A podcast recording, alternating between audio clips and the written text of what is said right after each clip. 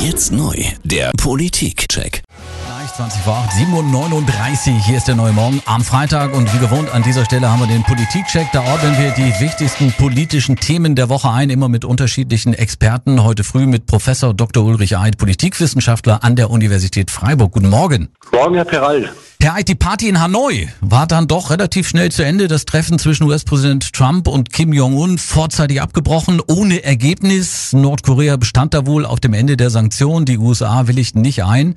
Herr Eid, ist damit die Liebe zwischen Trump und Kim endgültig erloschen, außer Spesen nichts gewesen oder gibt es auch positive Aspekte? Ich meine, immerhin hat man ja mal miteinander gesprochen. Ist da auch schon mal was? Ja, der letzte Punkt ist richtig.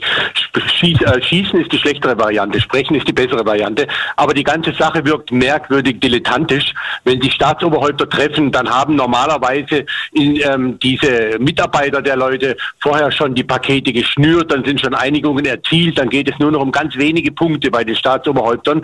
Dass sowas ohne jedes Ergebnis so schnell am Endpunkt angelangt ist, spricht nicht für eine gute Vorbereitung. Klingt zumindest aus Ihrer Sicht nach einer klaren Schlappe für Donald Trump. Parallel dazu sagte ja sein ehemaliger Vertrauter und Anwalt Michael Cohen vor dem US-Kongress aus, seine Aussage zusammengefasst, Trump ist ein Betrüger. Herr Eid, wird dieser Auftritt von Cohen für Trump irgendwelche Auswirkungen haben, innenpolitisch, oder stärkt ihn das am Ende sogar wieder? Naja, im Moment wird es eng um Trump, denn ähm, es wird auch deutlich, es geht nicht nur um Lügner, um Betrüger, es geht auch darum, dass er Kontakte zu den Russen ganz offensichtlich hatte noch in der Zeit seiner Amtszeit und seiner, Kandid seiner Kandidatenschaft. Und er, auch, er hat auch zwei Models bezahlen lassen noch als Präsident, ähm, um mit denen nicht in Verbindung äh, zu kommen. Also hier wird die Luft eng für Trump, der bisher von all dem nichts wissen wollte.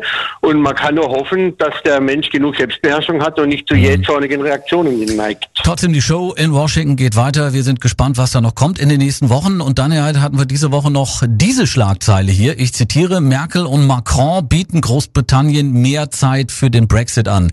Ist Zeit hier das richtige Rezept?